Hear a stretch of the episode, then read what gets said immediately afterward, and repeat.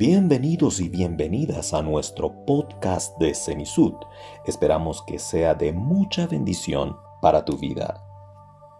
Cada vez que sucede a nivel mundial algún acontecimiento que tiene un impacto importante sobre la humanidad, muchos seres humanos suelen pensar que es el momento de plantearnos el problema de Dios, o como mínimo es el momento de plantearnos la cuestión de Dios. Y eh, esta cuestión casi siempre suele ser eh, la cuestión del impacto de su existencia sobre las nuestras. Pues lo que voy un poquito a intentar desarrollar aquí con, con ustedes esta noche es que precisamente tal vez esta pandemia no sea el buen momento para hacernos la pregunta acerca de la existencia de Dios y que no obstante sea el momento de hacernos otro tipo de pregunta acerca de Dios. Tal, tal vez una pregunta mucho más importante y mucho más urgente que la pregunta de su simple existencia. Pero permítanme comenzar aclarando un poquito por qué en casos de pandemia o tal como ya lo habíamos conocido en Portugal en el año 1755 con el gran terremoto que había eh, sucedido en la ciudad de Lisboa, ¿por qué cuando hay esos grandes acontecimientos se suele repensar o se suele plantear la pregunta de la existencia de Dios? Y de hecho, notarán que durante esta pandemia, casi inmediatamente, tanto del lado de los creyentes como del lado de los ateos, cada uno de ellos pensó poder encontrar en lo que nos está sucediendo algún argumento para poder desplegar su tesis. Entonces, por ejemplo, por un lado, hemos escuchado aquí mismo en Ecuador, del lado de algunos grupos creyentes, yo personalmente he escuchado personas que decían que el hecho que los niños estén muy poco impactados por el COVID-19 era una especie de demostración que Dios intentaba mandarnos un mensaje. Por lo tanto, necesariamente el COVID-19 confirmaba la existencia de Dios y confirmaba casi todo lo que solemos pensar de Él, ¿no? Es decir, que, que Dios interviene en los asuntos humanos, que Dios es bueno, que aunque nosotros no podamos completamente entenderlo, Él bien sabe lo que hace, etcétera, etcétera.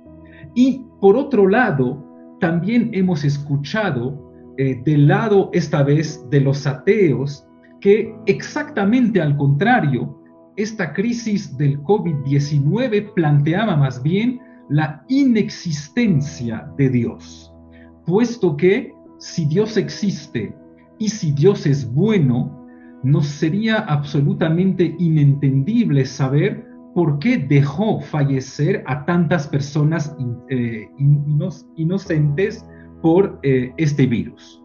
Entonces, en este caso de los ateos, pues habrán, habrán reconocido el viejo argumento del siglo XVII que llevó a la redacción o a la invención de todos esos grandes aparatos filosóficos que se llaman las teodiceas y que encontramos tanto en Malebranche o sobre todo en este Leibniz. Y lo que yo quisiera mostrarles es que la pregunta de la existencia de Dios tal vez no sea la buena pregunta, no solo en la pandemia, sino además desde el punto de vista teológico.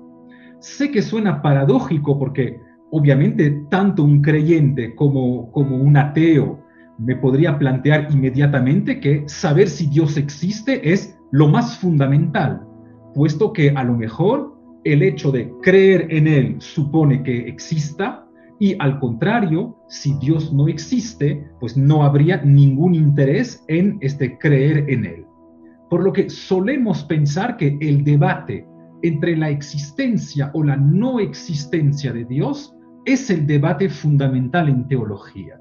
Pues voy a intentar eh, argumentar esta noche para mostrar que no es el buen debate acerca de Dios. Que de cierta manera la pregunta cuando hablamos de Dios, de la existencia o de la inexistencia, es una pregunta irrelevante y que hay otra pregunta eh, mucho más interesante. Para eh, mostrar el carácter débil eh, de la pregunta de la existencia o de la no existencia de Dios, quisiera remitirme eh, primero, si me permiten, del lado de las personas que intentaron demostrar explícitamente la existencia de Dios. Y entre esas personas debemos ser honestos y decir que encontramos en la historia de la filosofía probablemente a las personas más inteligentes que haya producido tanto la Edad Media como la Edad Moderna de la filosofía. Por decirlo muy, muy rápidamente, entre las personas que intentaron demostrar la existencia de Dios, encontramos filósofos desde Anselmo a Leibniz, es decir, lo más potente que haya podido producir la filosofía. Pero el debate no consiste en saber si esas personas eran inteligentes o no o el debate ni siquiera consiste en saber si las demostraciones de la existencia de Dios que han podido producir esas personas son demostraciones eficientes, demostraciones convincentes o no.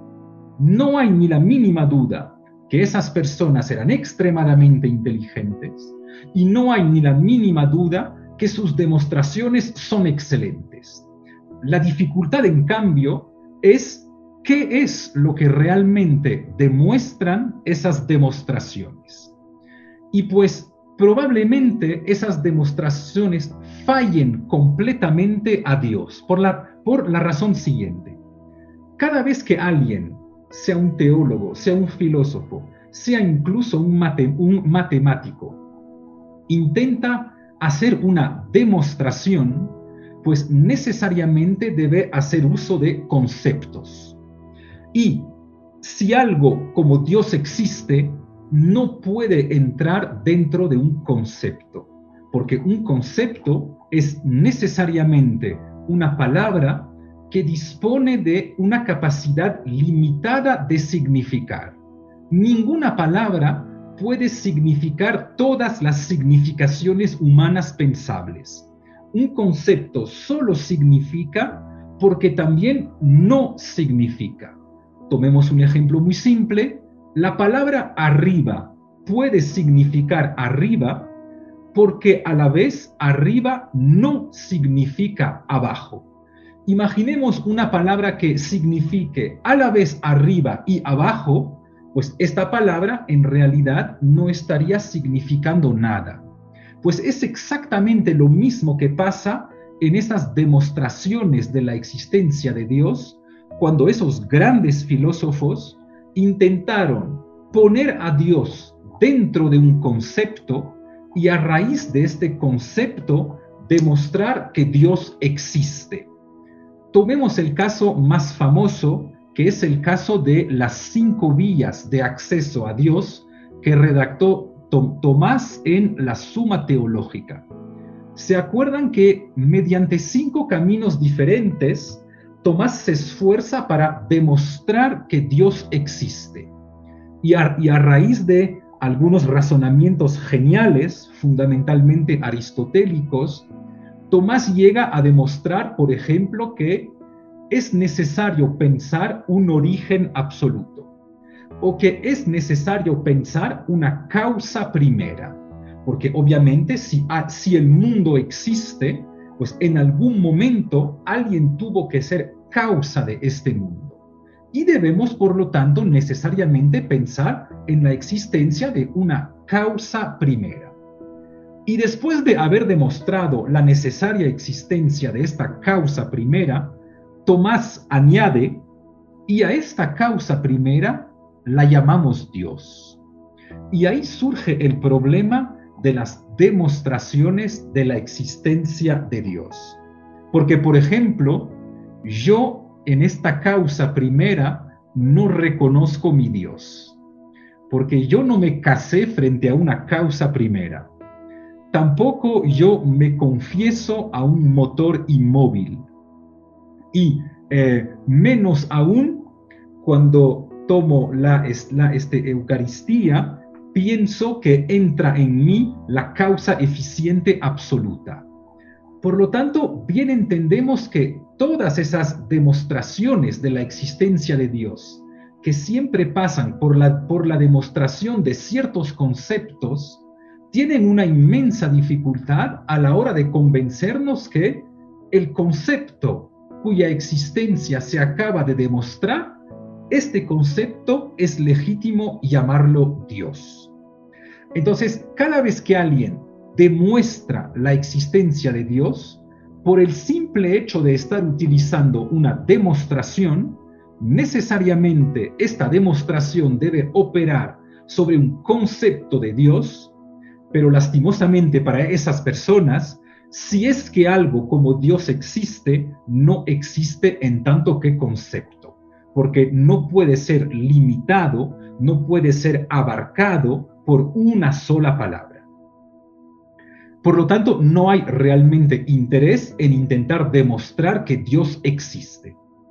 Vayamos ahora del otro lado, es decir, del lado de las personas que, al contrario, intentaron demostrar que Dios no existe. Pues bien ven que paradójicamente caemos exactamente en la misma dificultad podríamos tomar como paradigma de esas personas que intentaron demostrar que Dios no existe, pues quien es el padre alemán de la muerte de Dios, es decir, el pensador eh, Friedrich Nietzsche. Y se acuerdan que de manera sorprendente Nietzsche anuncia la muerte de Dios. Y para los creyentes hay una lectura ambigua de esta lectura alemana de la muerte de Dios. Porque obviamente por un lado podríamos entender que la muerte de Dios abre la puerta o abre el camino a todos los ateísmos. Eh, en este sentido que efectivamente si Dios ha muerto, pues ya no hay ningún interés en creer en Él. No obstante, por decirlo de manera un poquito abrupta y un poquito brutal, los cristianos no esperaron a Nietzsche para pensar la muerte de Dios. Es decir, que los cristianos bien saben, no desde el siglo XIX alemán, sino desde hace dos mil años y el acontecimiento de la cruz, que Dios no solo ha muerto, sino que además resucitó. Es decir, que al intentar demostrar que Dios ha muerto, en realidad estaríamos favoreciendo completamente su existencia como mínimo tal como se entiende dentro del mundo bíblico. Entonces, si ven que afirmar que Dios ha muerto o que Dios no existe, no es para nada abrir el paso al ateísmo, sino al contrario, abrir el paso como mínimo a una de las religiones que es, que, es, que es digamos, el conjunto de las eh, religiones cristianas o de todas las religiones que reconocen el acontecimiento de la cruz. Así que si ven que tanto para las personas que intentaron demostrar que Dios existe, como para las personas que intentaron demostrar que Dios no existe, pues en realidad esas demostraciones, por muy importantes que sean, y no subestimo eh, eh, su importancia, son debates fantásticos que ponen en debate a los filósofos más inteligentes de este, los últimos siglos.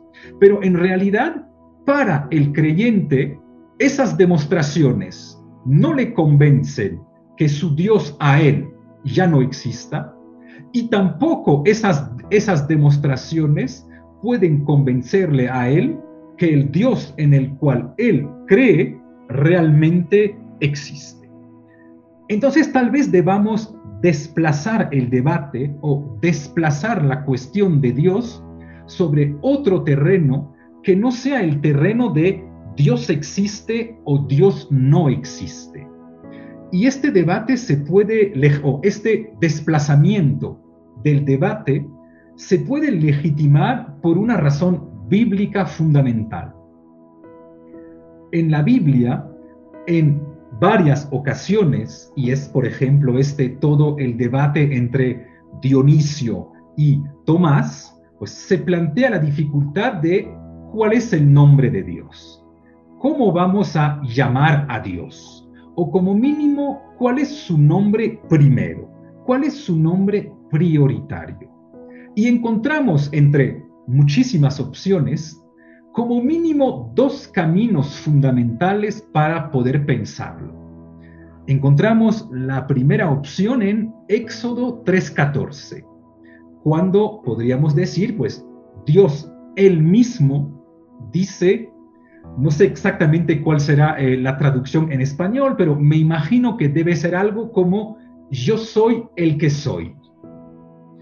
Digo que no sé claramente cuál es la traducción en español porque es todo el debate o existe un debate tremendo en el mundo bíblico para saber cómo se va a traducir esta frase hebrea de Éxodo 3:14. Yo soy el que soy o yo soy quien soy. Si ven que hay ciertos desplazamientos conceptuales que deberíamos estudiar y que de hecho se están estudiando con eh, muchísima atención.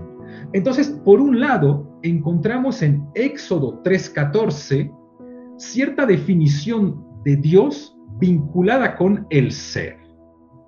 Y esto permitiría justificar todo el debate de la demostración de su existencia o de la demostración de su inexistencia puesto que si Dios está vinculado con el ser, o si Dios es el ser, pues obviamente debemos saber o debemos plantearnos a Dios dentro de un debate ontológico en el cual deberíamos aclarar si Dios es o si Dios no es. Y esto ha llevado en el mundo de la eh, filosofía y también eh, de la teología a todo el debate que ha consistido a importar ciertas categorías griegas y sobre todo a importar la metafísica griega dentro del mundo bíblico, con esta obsesión del ser y de saber si Dios es o si Dios no es. Pero por suerte existe en la Biblia otro nombre de Dios que encontramos en Juan y que tal vez como mínimo para los católicos, pero tal vez para todos los, cristianos, sea el nombre de Dios mucho más importante que el ser. Juan dice, Dios es amor. Entonces tendríamos como mínimo en la Biblia dos determinaciones diferentes de Dios. Por un lado, Dios es el ser, lectura ontológica de la Biblia. Por otro lado, Dios es amor. Y esta idea según la cual Dios es amor nos permite proponer hoy en día una lectura fenomenológica de la Biblia, que me parece a mí personalmente mucho más rica, mucho más importante y mucho más urgente en este tiempo de pandemia, por la razón siguiente. Primero, hay una dificultad en la articulación de los dos nombres o de las dos determinaciones de Dios. Dios en tanto ser y Dios en tanto que amor. Hay muchas dificultades para poder pensarlas juntos. Y hay dificultades por la, por la razón siguiente, que es que el amor es indiferente al ser. O por decirlo en términos un poquito más eh, conceptuales, el campo de la caridad es indiferente a la ontología. Saben que solemos pensar en filosofía que la ontología es la rama fundamental de la filosofía. De hecho, si ustedes estudian ontología, pues ocupan las cátedras más importantes de las universidades en filosofía y hay cátedras que se suelen pensar como un poquito secundarias, como las cátedras de, de, filosofía política, de estética, de filosofía de la ciencia, pero la cátedra fundamental es la de ontología porque se suele pensar que de la ontología eh, sale absolutamente todo, ¿no? O sea, dime tú cuál es tu ontología y yo te voy a poder decir qué es lo que piensas dentro de los otros campos. Pues tal vez el punto más importante de la Biblia, o como mínimo desde cierta lectura fenomenológica de la Biblia, consista en decir, para nosotros creyentes, la ontología no es lo más importante. Peor aún, en tanto que creyentes somos absolutamente indiferentes a la ontología. Por retomar las palabras de Shakespeare, para nosotros creyentes, ser o no ser no es la pregunta. La pregunta a la cual nosotros nos enfrentamos es una pregunta mucho más complicada, mucho más urgente y mucho más interesante. Lo que nos interesa no es ser o no ser. Lo que nos interesa es amar o no amar. Es decir, retomamos de manera mucho más precisa el nombre de Dios que encontramos en Juan. ¿Y por qué esta determinación de Dios según el amor nos permite de cierta manera liberarnos de la pregunta del ser y del, y del no ser? Por la razón siguiente. Si ustedes aman, no les importa la ontología. Por la razón siguiente yo puedo perfectamente amar a alguien que es, por ejemplo, mi esposa. Pero también puedo amar a alguien que ya no es. Puedo seguir amando a mi abuelo fallecido. Y peor aún, puedo incluso amar a alguien que todavía no es. Por ejemplo, un bebé por venir. Por lo tanto, para quien ama, la diferencia, eh, diferencia ontológica entre ser o no ser, existir o no existir, le es absolutamente indiferente. El amor es un discurso superior y un discurso primero en comparación del discurso ontológico. Hay una segunda razón por la cual el amor permite liberarnos del ser y por lo tanto del Dios de la metafísica, del Dios conceptual. Y es eh, la razón siguiente. Además de estar obsesionada por el ser, la, la metafísica o cierta teología también estuvo naturalmente obsesionada por el segundo concepto fundamental de la metafísica, que es el concepto del conocer tal como si existiera un vínculo fundamental entre el ser y el conocer. Pues una vez más, la determinación de Dios en tanto que amor permite librarnos del problema del conocimiento. Es decir, que no solo permite liberarnos del problema de el ser o el no ser de, de Dios, sino que también permite librarnos del problema del conocer o no conocer, planteándonos la, pregunta de forma un poquito diferente. Para quien ama, necesariamente va a tener que amar sin conocer.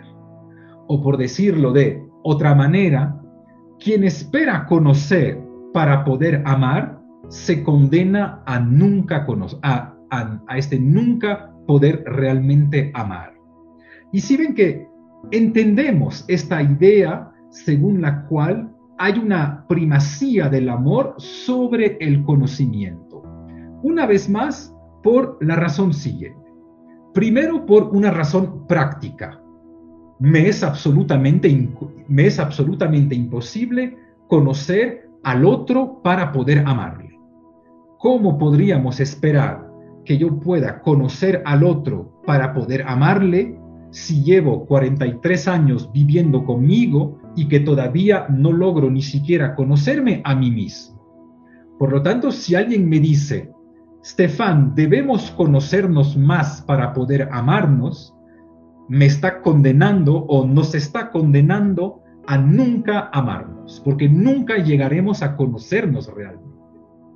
Pero además de esta razón práctica, la oposición del ser y del conocer se plantea a un nivel mucho más fundamental. ¿Por qué la metafísica intenta conocer los objetos? Pues la metafísica intenta conocer a los objetos para tener certezas y por lo tanto para tener cierta seguridad, para poder limitar el riesgo al cual nos estamos enfrentando. Y de hecho, estoy seguro que muchos de ustedes habrán escuchado en algunas relaciones amorosas que es mejor estar con alguien que conocemos, así nos exponemos a un riesgo inferior. O que es bueno conocer a todas las características de la, de la otra persona para saber si son compatibles con las nuestras, porque así limitamos el riesgo de habernos equivocado. Pues el gesto genial de la Biblia en contra de la metafísica griega es de recordarnos que si algo como el amor existe, solo puede existir dentro del riesgo. Es decir, no hay amores seguros. Y quien intenta limitar los riesgos amorosos o quien intenta nunca equivocarse en el campo del amor, se condena a priori a nunca lanzarse a amar. Porque el amor es, por definición, asumir un riesgo. Y esta idea que el amor sea por definición asumir un riesgo, lo encontramos en la misma definición de la palabra fe.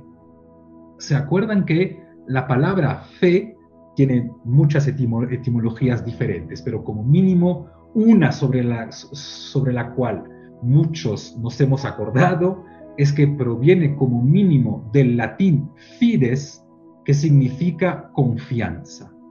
Y pensemos un rato en este tiempo de pandemia, ¿qué significa tener confianza en algo? Si ven que tener confianza en algo no significa estar seguro de lo que va a pasar. No significa haber resuelto el problema del riesgo, haber resuelto el problema de la posibilidad del engaño o de la posibilidad de eventualmente equivocarse. En este sentido, la fe se opone paradójicamente al conocimiento. Si yo tomo un objeto y simplemente lo suelto, pues estoy seguro que estaremos de acuerdo que yo no tengo confianza que este objeto se vaya a caer. No, no es una confianza. Yo sé que este objeto se va a caer. Por lo tanto, no tengo confianza que lo va a hacer. Y lo sé tanto que además puedo calcular la velocidad con la cual se va a caer. En cambio, ¿qué, significaría tener confianza en algo o tener confianza en alguien? Que es la misma etimología, repito, de la palabra fe.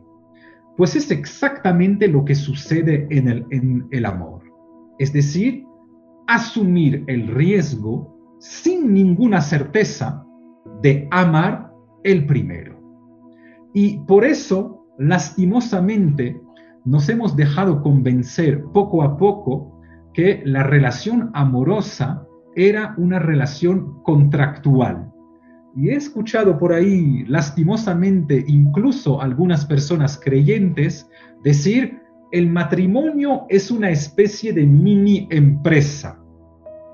Pues para quien entiende que hemos salido de la metafísica y que debemos pensar Dios a la luz del amor, bien sabe que el amor no es un contrato o que la relación amorosa no es una relación contractual por la razón siguiente. La, razón, la eh, relación contractual es la relación metafísica entre los seres humanos, que consiste en asegurar las cosas. ¿Qué estipula un contrato? Un contrato implica necesariamente reciprocidad, en la cual yo, yo digo, yo voy a cumplir siempre y cuando tú cumplas apenas tú dejes de, cumplir, yo también me voy a retirar de la relación. Si ven que es una relación completamente asegurada por un juez, por algún tribunal de comercio, bueno, por alguna entidad que garantiza que si alguien no cumple, se rompe inmediatamente el contrato. Todos sabemos que el amor no funciona de esta manera. Todos sabemos que el amor no es una relación recíproca, no es una relación contractual. Y de hecho, para pensar esto, la Biblia encontró una palabra magnífica que no es la palabra contrato, sino la palabra alianza. Si algo como el amor, tanto el amor con Dios como el amor con los prójimos existe, no puede darse bajo la modalidad recíproca del contrato en la cual yo cumplo si tú cumples, sino que se da mediante la modalidad de la alianza, que estipula que yo decido cumplir. Independientemente de lo que tú vayas a hacer, yo, porque te amo, decido cumplir. Yo decido arriesgarme el primero. Si es así, debemos entonces replantearnos la cuestión de Dios, la cuestión de la fe y la cuestión de nuestras relaciones con cualquier ser humano, ya no a raíz de la pregunta metafísica del ser, de la pregunta del conocer y de su correlato contractual, sino que debemos invertir completamente esta lectura y desde Juan asumir que si Dios es ante todo amor, no nos importa la pregunta del ser, nos importa la única pregunta de decido amar primero o no decido amar primero. Por esta razón, y con esto cierro porque ya se nos acaba el tiempo, si ven que tal vez la pandemia no sea el buen momento para preguntarnos si Dios es o si Dios no es. Peor aún, tal vez en teología no sea una buena pregunta plantearse si Dios es o si Dios no es. Tal vez la buena pregunta sea plantearnos si amamos o si no amamos. Y si lo hacemos, lo hacemos necesariamente primeros, asumiendo todo el riesgo y sin esperar nada a cambio. Si logramos dar este giro del pensamiento, entonces podríamos pensar un Dios sin el ser que se pensaría ya no a la luz de los conceptos de la metafísica, sino a la luz del concepto de donación. Muchísimas gracias por haberme permitido dar esta pequeña charla. Muchas gracias a todos.